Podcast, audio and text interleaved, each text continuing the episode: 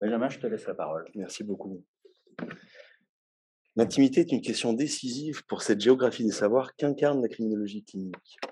Les sciences humaines cliniques, le droit et les sciences criminelles, les sciences sociales et sociologiques, les sciences médicales, l'anthropologie philosophique ainsi que les connaissances diverses des acteurs du terrain. L'intimité est un objet épistémologique difficile à saisir. Il perd son caractère objectal lorsque l'on tente de l'analyser. Il ne se naturalise pas. Il nous renvoie à une connaissance pré-réfléchie qui échappe à une détermination et une analyse simple. On ne peut décrire ce monde pré-logique et c'est en cela que la phénoménologie va s'avérer utile.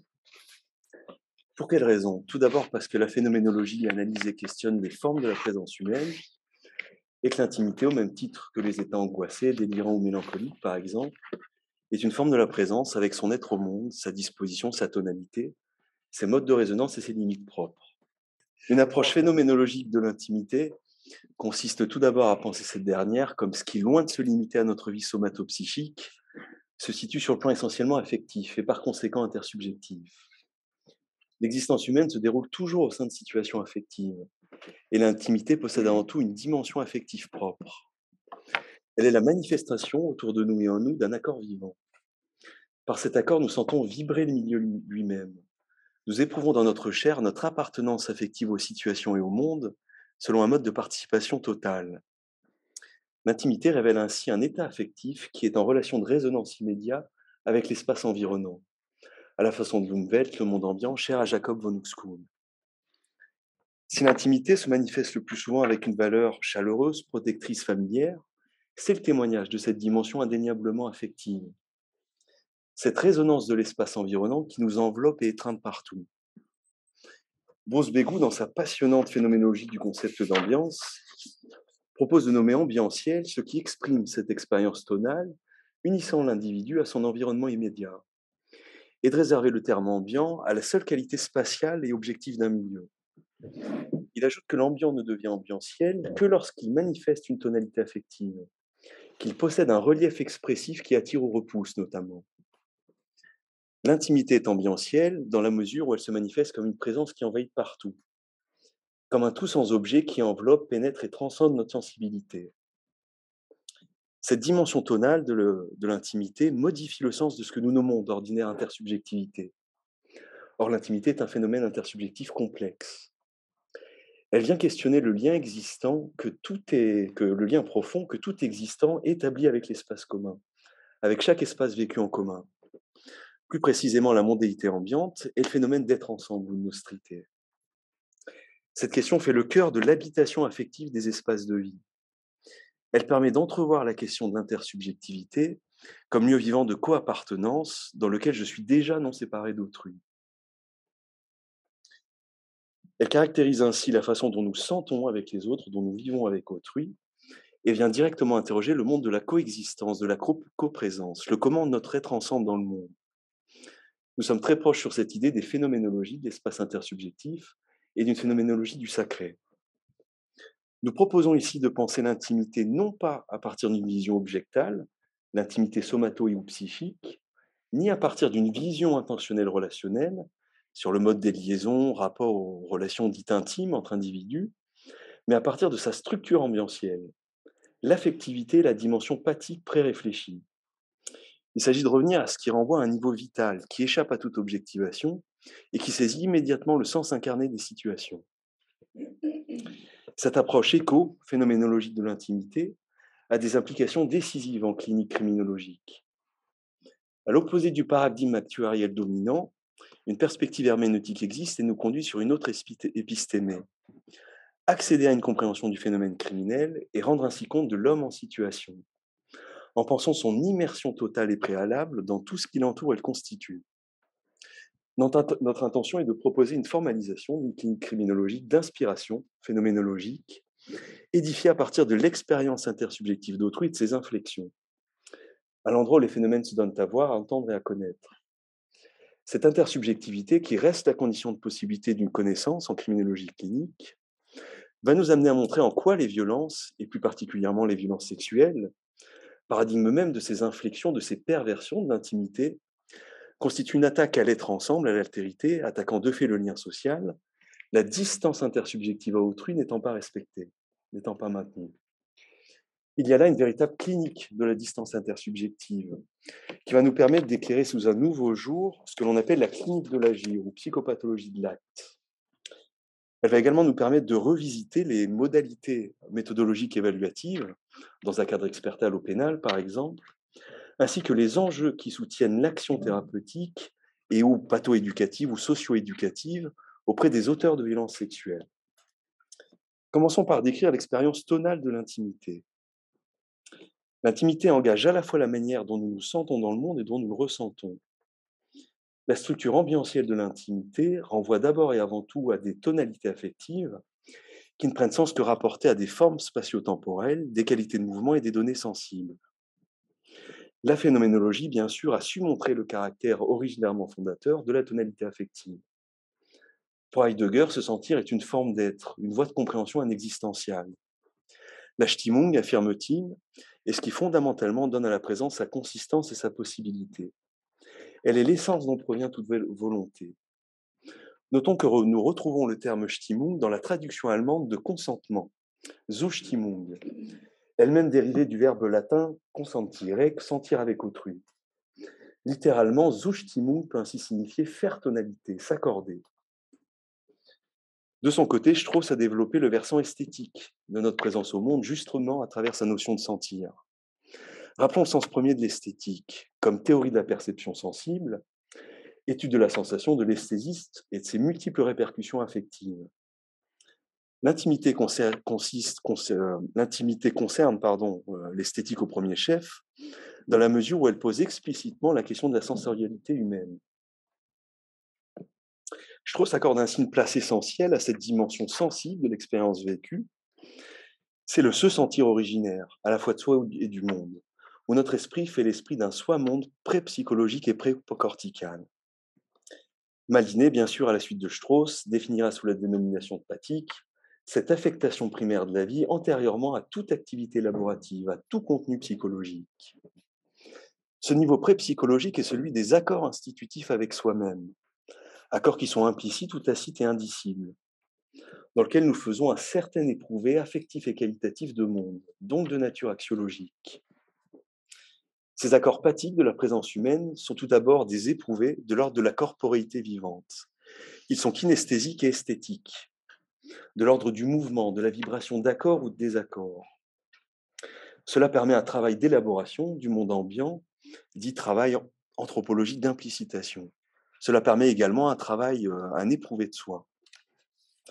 Binswanger a lui aussi mis l'accent sur le caractère vital des tonalités affectives et n'a cessé d'approfondir la dimension existentielle de la spatialité à travers ce qu'il nommera les directions de sens, cette rigoureuse corrélation entre la spatialité du monde et la disposition timique du soi. Enfin, pour Minkowski, dans le temps vécu, la vie ambiante s'épanouit dans l'espace. Il a ainsi caractérisé cette tension entre le moi et l'ambiance à travers notre expérience de l'espace, cet espace vécu, qui est aussi celui de notre existence affective et pratique. C'est bien la question spatiale, ou plutôt cette spatialité archaïque, sorte de pré-spatialisation qui met la distance, la profondeur et l'obscure présence de ce qui est, qui est susceptible d'éclairer la notion d'intimité. Interrogeons-nous donc sur cette dimension spatiale de l'intimité dans une perspective dite topologique c'est-à-dire en considérant la spatialité dans sa dimension existentielle, en attribuant des caractéristiques à l'espace vécu et en dégageant des manières de vivre l'espace. Il nous faut décrire ce que l'on pourrait appeler l'espace intime ambientiel, c'est-à-dire l'espace affectif et qualifié, celui de nos humeurs et nos sensations, celui des affects, des ambiances qui nous enveloppent et des affects qui nous traversent. L'idée d'espace intime ambientiel se rapporte directement aux structures anthropologiques de l'être au monde. En effet, l'expérience pathique de l'intimité est bien de l'ordre d'une structure, ambientielle plus précisément, et vient désigner le cadre à l'intérieur duquel l'expérience se joue. Décrirons maintenant ses modes de résonance, sa tonalité sa disposition affective. Le propre de l'espace intime est qu'il est avant tout un espace timique, pour reprendre une expression de Binswanger, et qu'en lui, jeu et monde forment une unité. Toute intimité est humeur joyeuse, absorption, enveloppement, pénétration, joie de résonance. Préserver des événements extérieurs qui, n'ont qu'une timée relative et partielle. L'intimité, ce qui permet d'échapper, de s'élever au-delà de la préoccupation quotidienne. Elle a le sens d'un appui aimant ou d'un chez-soi auquel on peut toujours revenir. Stimmung fondamental d'un chez-soi qui dépasse toute circonstance de lieu ou de temps. Il n'y a ainsi d'intimité qu'au sens d'une tonalité d'habitation, tonalité spatiale de plénitude d'être, d'accueil, d'apaisement, de sérénité. Cette dernière donne un ton, le là de l'intimité, qui crée de l'entente humaine et fait accéder au simple, à l'élémentaire sentiment d'exister. La simplicité et la familiarité sont ainsi les conditions de son évidence naturelle. C'est cette résonance, cet appel timide que nous recherchons dans une intimité, car abolissant l'adversité et la malveillance, elle fait abri foyer et aussi aspiration de vie.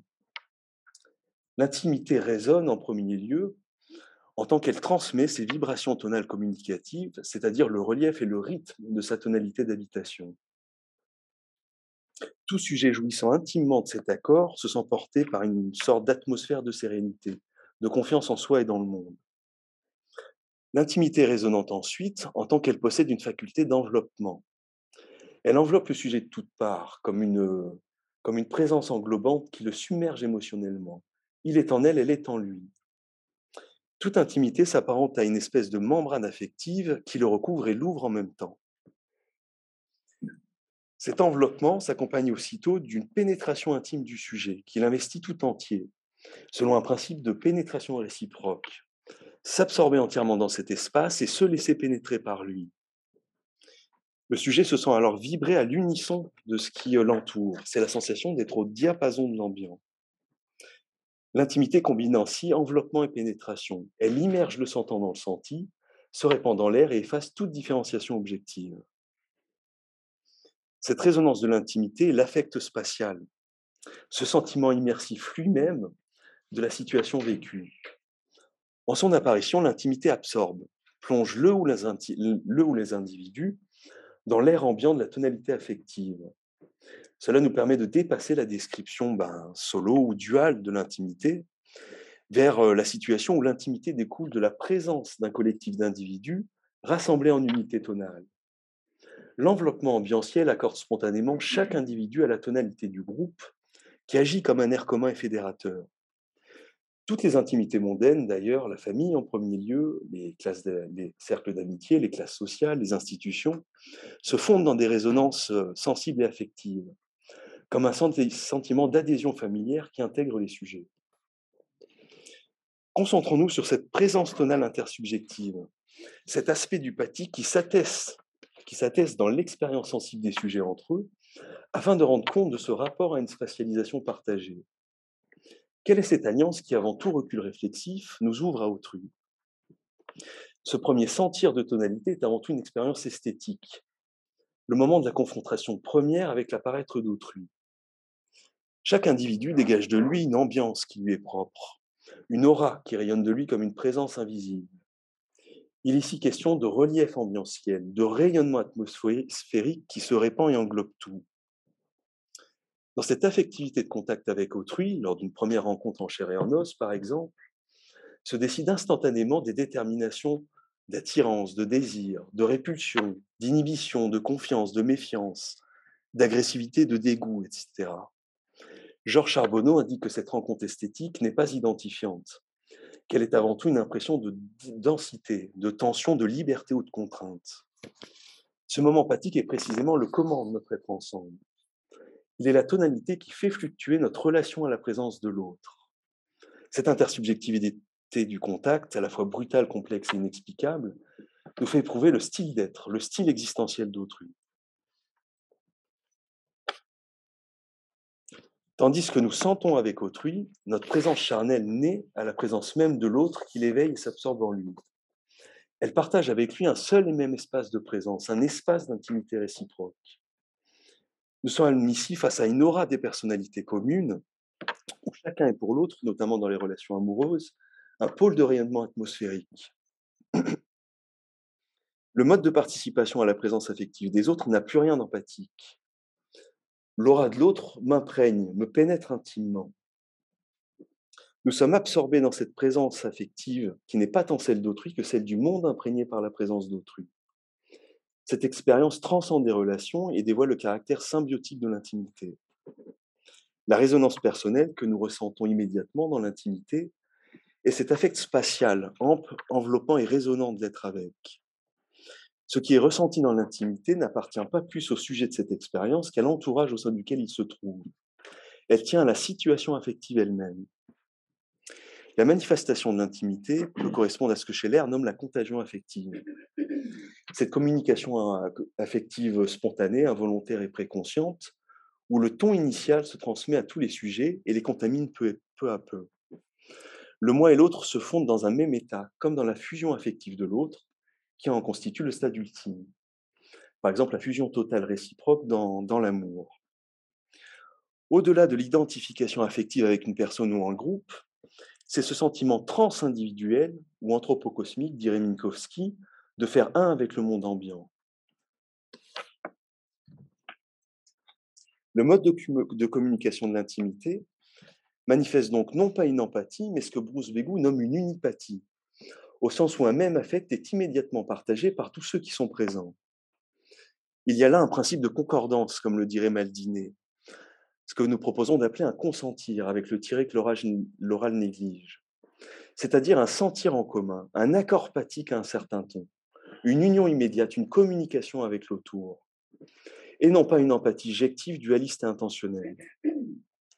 L'intimité ouvre ainsi à une compréhension nouvelle de la coexistence. L'être avec, à savoir le fait a priori que nous vivons toujours au milieu de nos semblables, est profondément redéfini par le caractère atmosphérique de l'expérience les individus participent, partagent un être en commun, un fond affectif partagé, afin même de pouvoir créer des liens entre eux. L'intimité n'est rien d'autre que la révélation affective de, de ce fond affectif, cette présence intersubjective précédant toute liaison intersubjective. Les situations de rencontre du je et du tu, comme celle d'intégration dans la totalité d'un nous, ne relèvent donc pas systématiquement des rapports entre individus, mais correspondent bien plutôt à l'aïda ou l'antre au sens de Kimura, à cette place originairement commune dont l'autre et le soi dérivent. L'intimité renvoie ainsi à un fond commun et se laisse décliner comme un être entre, un être au milieu de soi-même et des autres. Décrivons maintenant ces limites entre distance vécue et tension spatiale. Dans le vivre humain, cette relation avec cet être ensemble originaire est souvent conflictuelle. Et c'est tantôt avec, tantôt contre cette nostrité que nous nous élaborons. L'intimité, nous l'avons compris, est une relation à la fois intrasubjective et extrasubjective. Et c'est son aspect intrasubjectif qui fait crise dans ses résonances interpersonnelles, dans ses appels timiques internes au nous. L'intimité, ainsi caractéristique de notre espace, nous l'avons dit, colore tout être au monde d'une tension spatiale déterminée. Comme Minkowski nous l'a enseigné, la spatialité vécue repose sur la distance, et elle fonde également l'indépendance, l'individuation du sujet. Celui-ci, grâce à cette distance vécue, affective et qualitative, vient avec la sensation fondamentale de toujours posséder un être entre soi, un espace à soi libre qui lui permette, dans lequel il peut séjourner à tout instant et qui lui permet d'éviter le contact direct avec les personnes ou les choses. L'intimité requiert ainsi une distance ipséique, une distance de soi à soi. En sa structure ambientielle même, elle repose sur cette distance de préservation condition de possibilité d'une communication harmonieuse avec soi, autrui et le monde, et en elle s'ancre son essentielle vulnérabilité. Toujours en référence à Minkowski, nous pouvons avancer que la tension, au cœur de l'expérience de toute intimité, se tient entre deux espaces existentiels opposés, l'espace clair du jour et l'espace nocturne. L'espace clair du jour définit pour moi une certaine façon de me préserver. Comme situant dans cet espace, je ne me livre pas tout entier en lui, que je conserve des recoins de mon être qui restent bien à moi, qui renient l'espace d'une certaine façon. L'espace nocturne, à l'inverse, semble supprimer la distance vécue et me plonger dans une immersion sensible totale. En lui, il n'y a plus d'être entre soi, il n'y a plus d'espace libre, il n'y a plus de quant à soi. L'intimité, pour se maintenir, repose donc sur la distance vécue, en une juste proportion anthropologique, pour reprendre l'expression de Minswanger, entre l'espace clair du jour et l'espace de la nuit. Cette tension spatiale au cœur de toute intimité dévoile deux modalités de son organisation ambientielle, l'abandon et la résistance. Elle permet l'apparition de certaines conduites tout en bloquant l'apparition d'autres. L'intimité est à la fois stimulante et contrariante, dévoilant le rôle primordial du conflit en jeu véritable praxis ambientielle. C'est en se laissant pénétrer et envelopper intimement par l'ambiance que nous éprouvons soit l'attention, soit l'extase.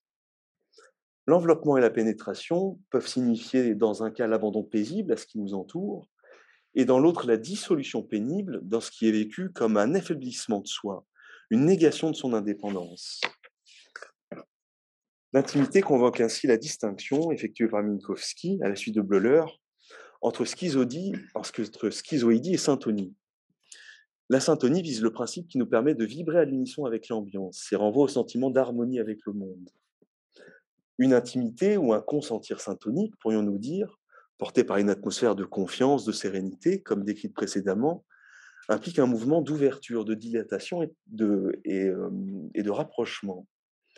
Une intimité schizoïdique, à l'inverse, portée par une tonalité froide ou hostile, implique un mouvement de repli, de rejet, d'éloignement, de contraction et parfois de fuite. La schizoïdie désigne ici cette capacité de se détacher de cette même ambiance. Dans ce cas, l'enveloppement et la pénétration ne signifient plus une unité, un consentir sympathique, mais se manifestent comme des viols de l'intégrité sensorielle.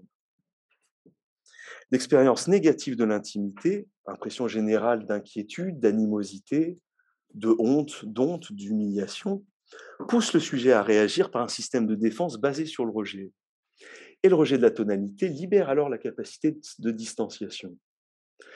Cela permet de comprendre la nature défensive par essence de l'intimité, méfiante, guettant l'intrusion, la trahison, d'où ses affinités avec la paranoïa, pathologie de la surproximité. Pour conclure sur ce point, la mise en forme pré-spatiale de l'intimité relève moins du sujet intentionnel que du sujet pratique. Notre premier être au monde, avant tout thème, ouvre donc le monde selon des qualités fondamentales qui seulement ensuite vont se remplir de désirs et d'envie. Il s'agit du vivre cosmologique. Ces éprouves hépatiques accompagnent la présence à tous ces niveaux d'élaboration et sont notamment la matière de tout lien, notamment ceux de sympathie et d'antipathie. Passons maintenant à ses implications en clinique criminologique.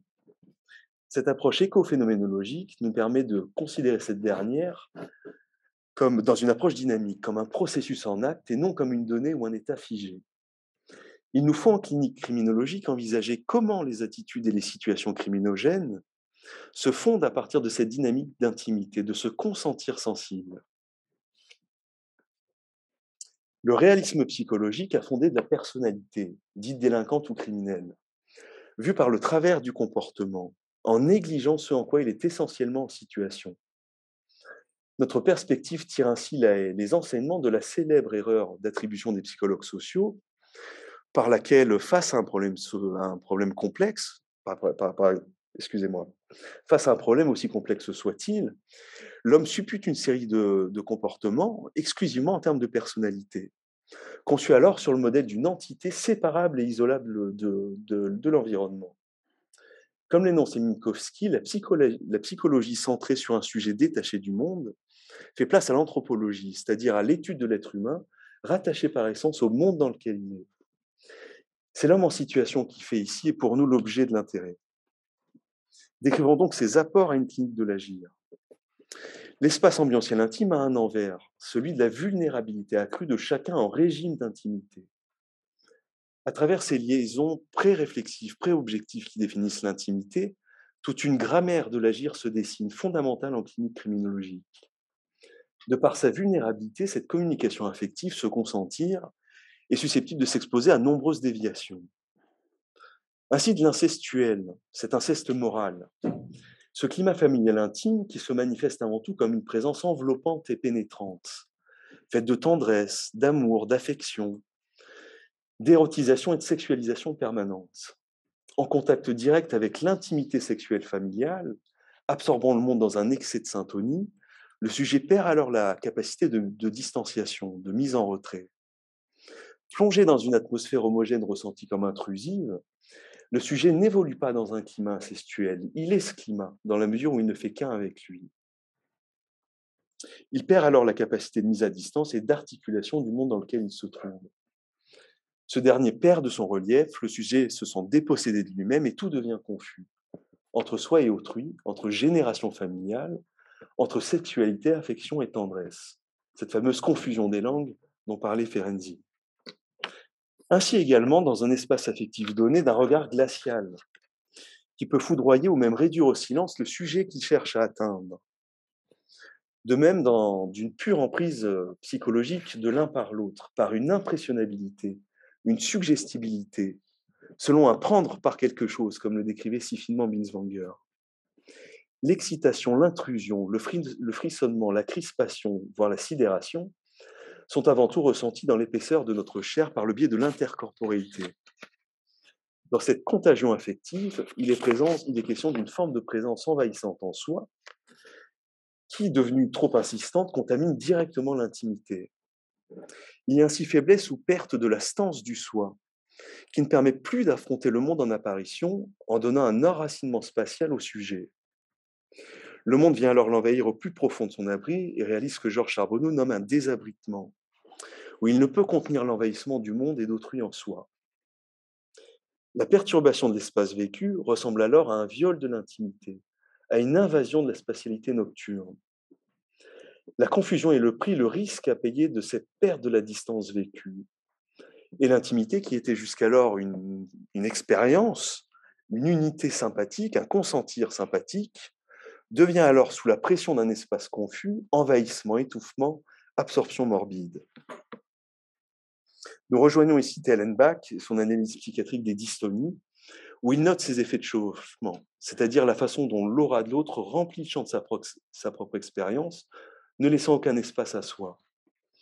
Les travaux de Claude Ballier sur la clinique de l'agir sexuel violent illustrent bien ces moments de confusion mentale, où l'expérience de coprésence vécue peut devenir synonyme de fusion persécutrice chez certains auteurs de violences sexuelles.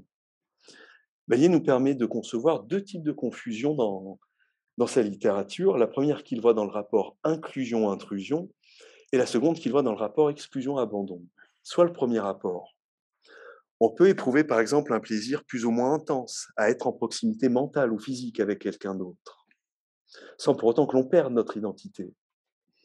Lorsque l'on tombe amoureux, par exemple, il y a une certaine confusion mentale, c'est-à-dire qu'on ne sait plus très bien qu'est-ce qui est à l'un et qu'est-ce qui est à l'autre. Bah, chez certains, cette confusion va devenir criminogène. C'est-à-dire que la proximité physique ou mentale avec quelqu'un d'autre va devenir synonyme de fusion. Les barrières disparaissent, c'est de la fusion. Et la fusion va devenir une intrusion. Et l'intrusion est persécutrice. Donc il n'y a pas d'autre façon pour rompre l'intrusion que de poser un acte brutal qui permet de retourner la passivité en activité et de passer ainsi de l'impuissance à la toute-puissance. La seconde, confusion dont parle Ballier, c'est la confusion entre l'exclusion et l'abandon, construite sur l'idée que toute autonomie signifie abandon. Par exemple, il me semble que lorsque l'on élève un enfant, c'est pour le voir partir un jour. Pourtant, il existe des pères et des mères hyper protecteurs, c'est-à-dire des personnes pour qui toute forme d'abandon euh, implique de considérer ça comme, un, toute forme d'abandon, oui, comme une exclusion par rapport à soi. Alors, lorsque ces parents, hein, qui, euh, qui, ont construit leur vie sur la surprotection en tant qu'axiome existentiel, lorsque l'objet, l'enfant qu'ils ont protégé s'en va, c'est comme si eux-mêmes n'existent plus. La tentative de rompre avec cette confusion peut amener à poser des actes brutals ou du moins destructeurs. Par exemple, comment mieux exprimer chez un père ou une mère son attachement abandonnique que de faire en sorte que son enfant lui devienne à ce point attaché que ses attaches ne puissent être que sexuelles? Un grand nombre d'actes de violence sexuelle vont prendre sens de cette impossible séparation dans l'être avec et engagent la question de la fusion, de la séparation et de la rupture dans ces manifestations pathologiques. Plus insidieuse, la perversion de ce dialogue esthétique avec autrui peut aussi prendre la forme d'un assujettissement pathique, là où un sujet n'a pas d'autre choix que d'obéir, d'agir l'obéissance, sans même prendre conscience à la limite de sa soumission. Ne parle-t-on pas de confiance aveugle La confiance, cette atmosphère de connivence et de familiarité que peut immédiatement nous inspirer autrui ou une situation, est ainsi le foyer et l'outil de nombreux abus, de nombreuses inflexions. Ainsi n'est-il pas surprenant que la majorité des violences sexuelles se produisent dans l'intimité, dans le milieu de vie habituel des sujets famille, famille élargie. Le plus souvent d'ailleurs, en situation affective, une seule aura parvient à dominer l'ici et le maintenant, et domine toutes les autres de son autorité. L'aura dominatrice acquiert en quelque sorte le privilège seul de donner le ton au monde ambiant. On parle alors de charisme. Le charisme n'est rien d'autre qu'une ambiance de respect, un ascendant produit involontairement par un sujet qui envahit les autres hommes et soumet ceux qu'il perçoivent, dans certains cas pour le meilleur, dans d'autres pour le pire. L'autorité de l'ambiance s'apparente à un commandement sans sommation. Elle n'a pas besoin de recourir au mode violent de l'ordre pour se faire entendre. La captation par l'aura, c'est le moment nécessaire de l'abdication du choix. Alors il existe différentes manières d'être immergé dans une ambiance. Cela dépend à la fois du relief expressif de l'ambiance elle-même et la disposition affective du sujet. La puissance d'imposition d'une ambiance peut aller du simple enveloppement quasi inconscient jusqu'à la subjugation hypnotique. Reste à savoir comment ce, ce, phénomène d'emprise charismatique est aussi présent dans la vie courante à travers l'art, la mode, la création et toutes les expériences de séduction. Et s'il ne fait pas partie des relations affectives que nous entretenons en tant qu'être esthétique À partir de quel moment ces expériences deviennent-elles pathologiques? L'analyse phénoménologique existentielle en clinique criminologique doit pouvoir rendre compte de toutes ces dimensions préthématiques, qui permet d'éclairer sous un nouveau jour les mécanismes de négation du consentir, l'emprise psychologique, la séduction narcissique, l'ascendance, l'autorité, la manipulation de l'intimité les pratiques de climatisation. De ce qui précède, nous devons mesurer à quel point la dynamique d'intimité vient faire écho à la dialectique activité-passivité qui organise le fonctionnement psychologique. L'expérience ambientielle de l'intimité relève de l'involontaire de ce qui marque l'extrême passivité de mon être. Le sujet intonné est pris dans, pénétré par. Il peut soit résister à cette invasion, soit s'y abandonner. Le soi est alors brisé et déterminé par cet antre qui nous traverse de part en part, où un autre y est vécu en même temps que nous-mêmes. L'intimité est donc essentiellement notre passible, là où se joue une relation au monde spécifiquement affective, et représente ce qui du soi de l'ipséité et réceptivité à ses propres affects d'existence. L'intimité met ainsi notre réceptivité en situation, qui comporte une activité spécifique, une activité dans la réceptivité, comme le dirait Maldiné. Pour dépasser ce moment critique, nous sommes contraints d'accomplir une authentique transformation de notre être, une transsubjectivation ou métamorphose identitaire. Nous pouvons mesurer à quel point l'intimité sexuelle, se révèle paradigmatique de tout consentir, de toute intersubjectivité. L'éros, ce sentiment qui contient notre potentialité éthique fondamentale, incarne le foyer ambientiel par excellence, où la passivité inhérente à notre condition ontologique est explicite. Lévinas montrera d'ailleurs que la relation euh, à l'autre doit être comprise à partir du prototype de la relation érotique.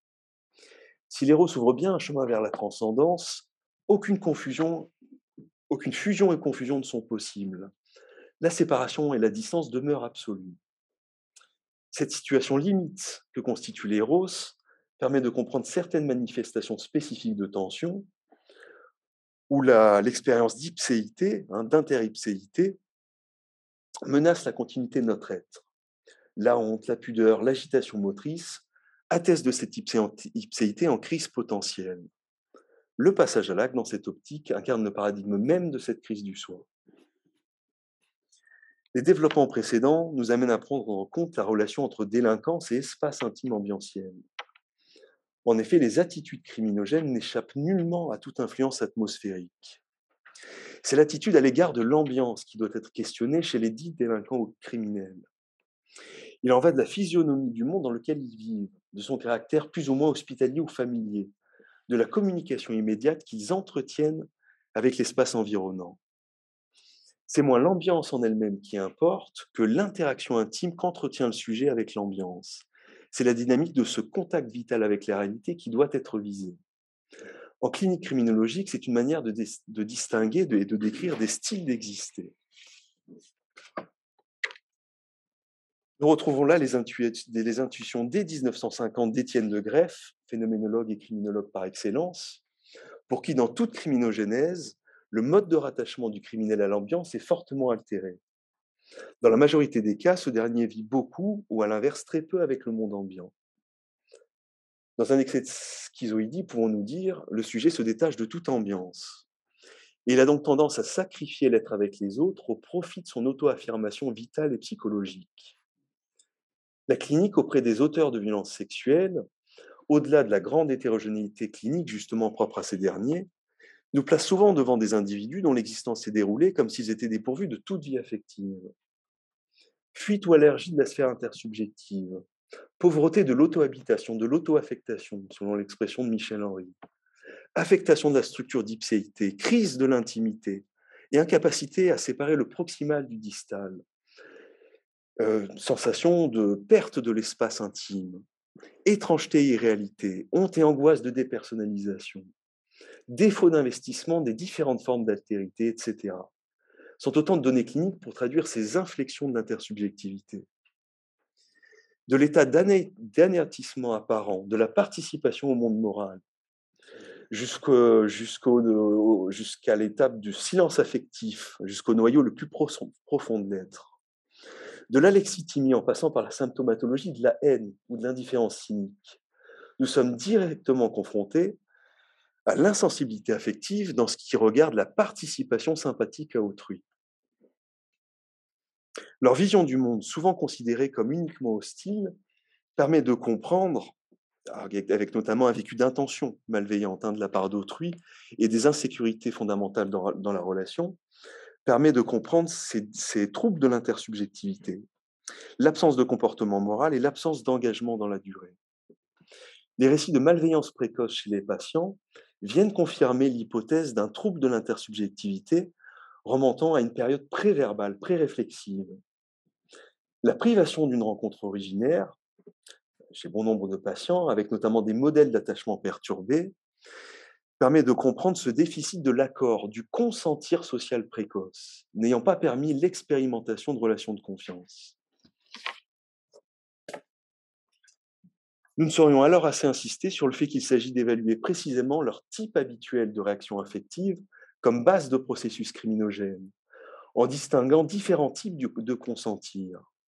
Il y a ainsi un monde entre l'inhibition affective, sans participation du sujet, où nous sommes face à des personnages hypotimiques plongés dans une attitude passive, et la réaction de désengagement conscient affectif de la part du sujet, qui comporte euh, toujours un aspect de rupture une sorte de participation volontaire et souvent de l'agressivité.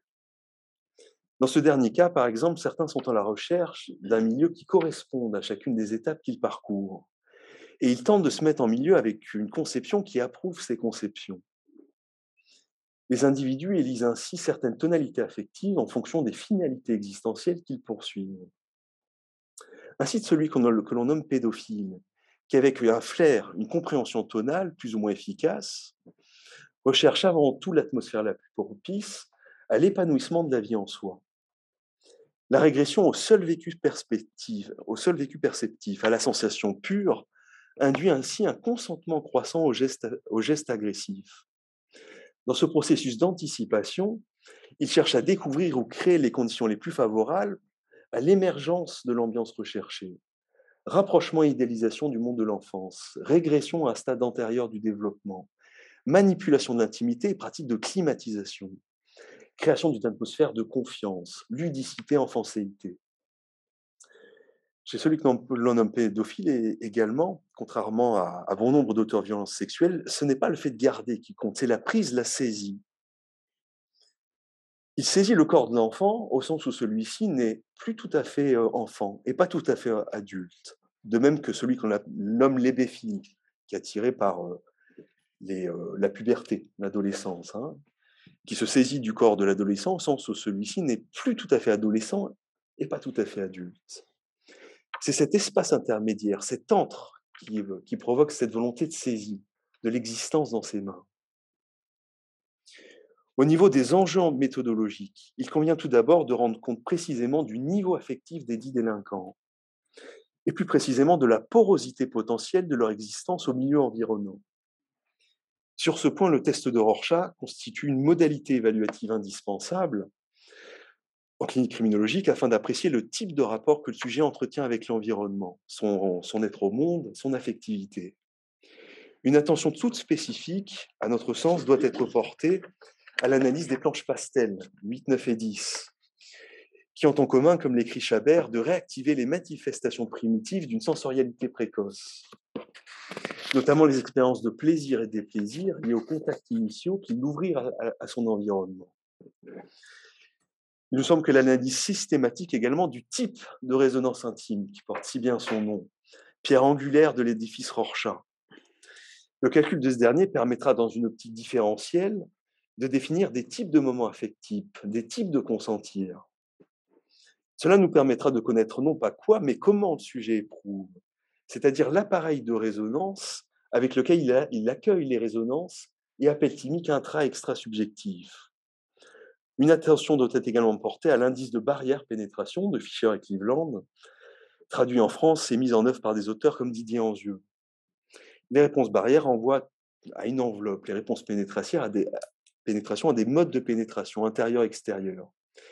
Et renvoient également à la représentation de la surface d'une chose comme perméable, vulnérable typique des modalités de défense des sujets narcissiques, ces réponses rendent compte de l'établissement de barrières très investies entre dedans et dehors, et témoignent en même temps la nécessité du recours à des conduites d'objectivation.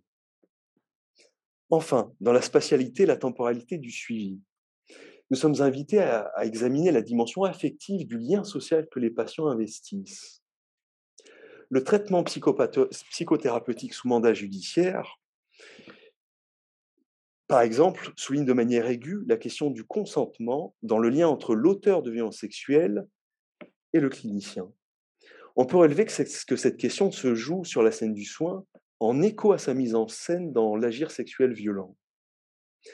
Face à l'écueil rencontré dans l'évaluation et la reconnaissance du consentement de l'autre victime, conduisant à, à une contrainte prenant la voie de l'agression sexuelle, répond alors une mesure judiciaire qui vise sous la contrainte à instaurer à une démarche de l'ordre du soin. Curieux paradoxe. Du non-consentement de la victime au consentement ou non de l'auteur de violence sexuelle, le clinicien est ainsi appelé au soin du consentir. L'espace de soin devient ici l'espace de traitement prescrit de ce défaut de consentir. En ce contexte, le professionnel doit être attentif à ce qu'il conviendrait de mettre en place afin de créer un espace susceptible de soutenir l'émergence d'une expérience de consentement.